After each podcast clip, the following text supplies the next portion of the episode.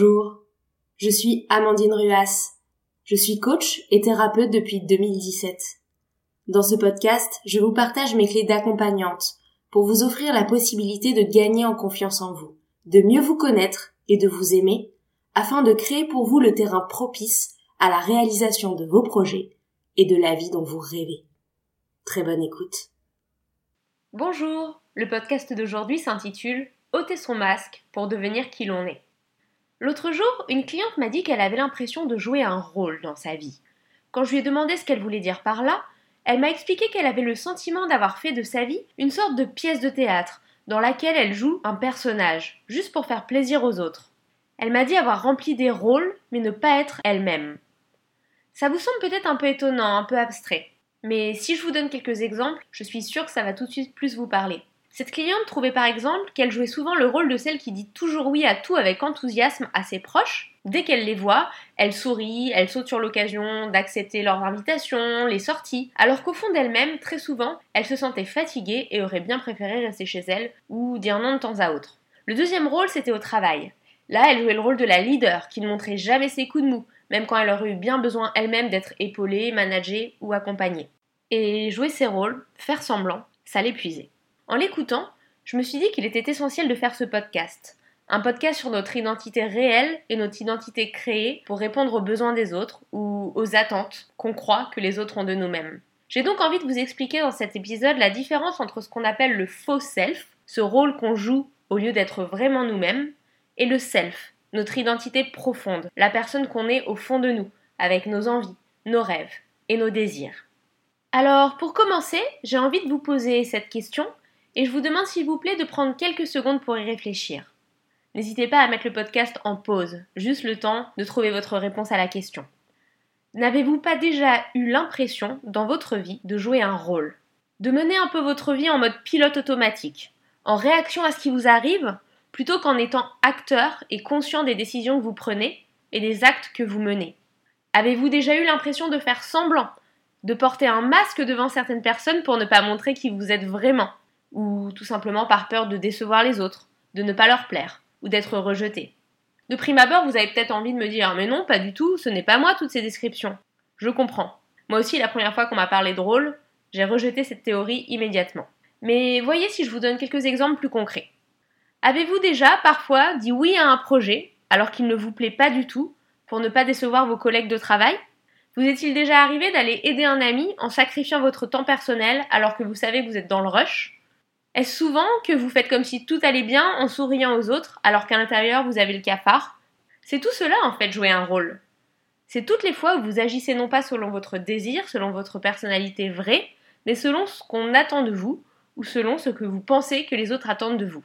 C'est chaque fois que vous agitez non par volonté, mais en étant prédéterminé par des habitudes anciennes, des conditionnements du passé et même parfois par des peurs. Pas d'inquiétude si vous êtes reconnu dans l'un de mes exemples, vous n'êtes pas seul. Car, comme pour cette cliente, comme pour nombre de personnes que j'accompagne, comme pour moi-même parfois d'ailleurs, et la plupart des gens, nous vivons en pilote automatique en endossant bien souvent le rôle d'un personnage, l'un après l'autre. Ces rôles, ils sont différents selon notre environnement et selon les personnes avec qui nous sommes. Je vous donne un exemple. On peut par exemple jouer le rôle du sauveur avec tous nos amis, en acceptant de les aider quoi qu'ils nous demandent, jouer ensuite le rôle du tyran au travail, en étant un leader autoritaire et sévère, et puis, tout à coup, à la maison, prendre le rôle du dépendant affectif en demandant à sa compagne ou à son conjoint de nous donner toutes les deux minutes des marques d'affection. Des fois, c'est simplement le rôle de celui qui va bien qu'on endosse, ou celui de la personne qui n'a jamais besoin d'aide. Ça peut être aussi le rôle de celui qui se plaint tout le temps.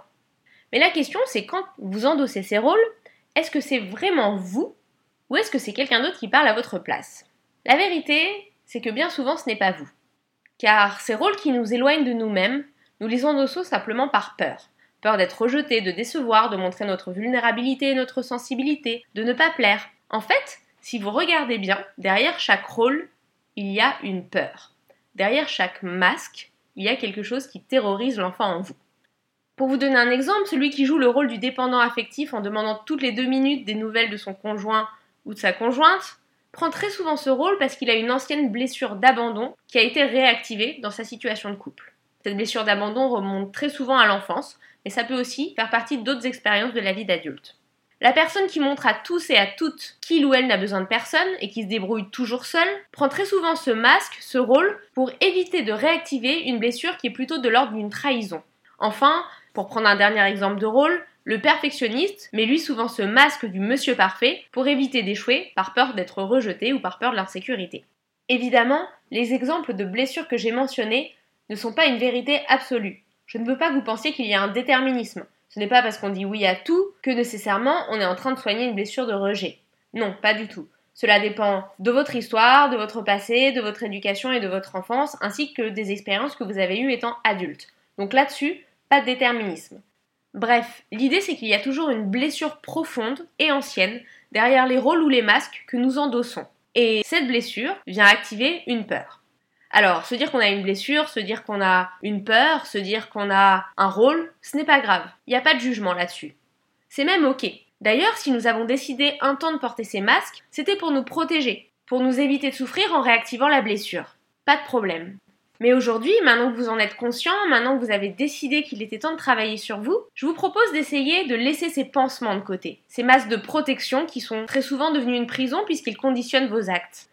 Et ce masque est d'autant plus une prison que le risque est à terme de vous convaincre que ce rôle, c'est vraiment la personne que vous êtes. Et à terme, vous risquez donc de vous couper de qui vous êtes vraiment, de tout ce dont vous avez profondément envie, de quelles sont les choses qui vous passionnent, qui vous animent, qui vous font du bien. Vous risquez aussi de vous couper de ce que vous avez envie de créer, de votre élan créateur, de vos rêves, de vos projets, de ce qui vous fait aller de l'avant. En fait, le risque, c'est de vivre la vie d'un autre, ou de vivre votre vie, mais pour les autres. Alors, maintenant qu'on s'est dit tout ça, comment faire? Je vous propose un premier exercice. À chaque fois que vous êtes au bureau avec vos amis à la maison, quand vous menez un projet ou lors d'un rendez-vous en amoureux, lors d'un échange avec vos parents ou avec vos enfants, quand vous êtes en vacances ou dans une soirée, je vous invite à faire le point et vous demander est-ce que là je suis en train d'adopter une attitude face à ces personnes de façon automatique? Est-ce que je réagis en pilote automatique? Est-ce que je porte un masque? Est-ce que j'endosse un rôle là où tout le monde m'attend? Essayez de plus en plus de faire cet exercice. Une fois que vous avez pu lister tous les masques que vous adoptez dans ces différentes situations, je vous propose de prendre le temps de vous demander quelle est la peur cachée derrière chaque masque? Par exemple, si avec vos parents, vous vous retrouvez à prendre le rôle de celui ou celle pour qui tout va bien, quand bien même vous avez des grosses difficultés en ce moment, peut-être que la peur qui se cache derrière ce rôle est celle de ne pas avoir le soutien désiré de la part de vos parents si vous dites la vérité sur vos doutes. Au travail, si vous êtes celui qui prend tout le temps le masque du leader, peut-être que la peur qui se cache derrière est celle de ne pas être écouté dans le cas où vous n'endossez pas un rôle autoritaire. Si jamais vous choisissez bien souvent d'avoir le rôle de celui qui dit oui à tout, votre peur est sûrement celle du rejet, ou de l'insécurité de ce qu'il se passera si vous refusez. Avec cet exercice, vous allez donc à la fois identifier vos masques et les peurs qui sont cachées derrière. Et avec ça, vous verrez, vous aurez déjà fait un énorme pas. Mais une fois que ce premier pas est fait, ce n'est pas tout. Je vous invite maintenant à comprendre que vous n'êtes pas votre masque, que vous n'êtes pas cette peur cachée derrière le masque. Vous êtes vous-même, une personne avec une histoire, parfois des blessures, avec des rêves et des projets, des qualités et des valeurs. Mais vous n'êtes pas enfermé dans votre rôle. Alors ce que vous êtes, c'est un agrégat évolutif de qualités, de valeurs, de rêves, et vous pouvez choisir qui vous êtes indépendamment de tous ces automatismes. Vous n'êtes pas figé. Je vous invite donc à prendre conscience que chaque fois que vous portez ce masque, vous vous séparez de votre être profond. Et je vous propose d'essayer, de plus en plus, petit à petit, sans aller trop vite, de commencer à accepter de vivre votre vie à nu, sans protection. Acceptez de ne plus avoir un personnage public qui vous protège. De toute façon, avoir ce personnage public, c'est épuisant. Ça demande beaucoup de contrôle, souvent de la souffrance. Alors finalement, progressivement, j'ai envie de vous inviter à être vous. C'est difficile parce que forcément la première réaction, c'est de se dire mais si je ne porte plus mon masque, qui suis-je vraiment? Tous ces masques, j'avais l'impression que c'était mon identité. C'est normal, cette question est bien légitime et ne vous inquiétez pas, j'ai un deuxième exercice pour vous. Avant d'attaquer ce deuxième exercice, je vous propose d'illustrer cette peur de perdre son identité si on laisse de côté nos masques en prenant un exemple, celui de mon changement de carrière. Pendant longtemps, avant de changer de métier pour devenir coach professionnel, je m'identifiais à ma carrière. Je me définissais comme Amandine Ruas, responsable des ressources humaines. Je croyais que ma carrière reflétait la personne que j'étais, et donc que sans cette carrière, je n'étais plus personne. Et au moment de ma reconversion professionnelle, ce fameux jour où j'ai compris que le rôle de responsable RH ne correspondait pas à la personne que j'étais vraiment, ma plus grande peur était quand même de perdre mon identité. Ok, je voulais quitter ce masque, mais qui étais-je si je n'étais plus Amandine Ruas responsable RH Et puis qu'allais-je dire à cette fameuse question? Tu fais quoi dans la vie? La question qu'on nous pose quasiment en premier lieu dans toutes les soirées et dans tous les événements. Alors forcément, en quittant le rôle de Amandine Ruas responsable RH, je voulais vite me retrouver un nouveau rôle. J'ai de me construire une nouvelle identité. Amandine en reconversion ou Amandine en début de projet entrepreneurial, Amandine en train de devenir coach.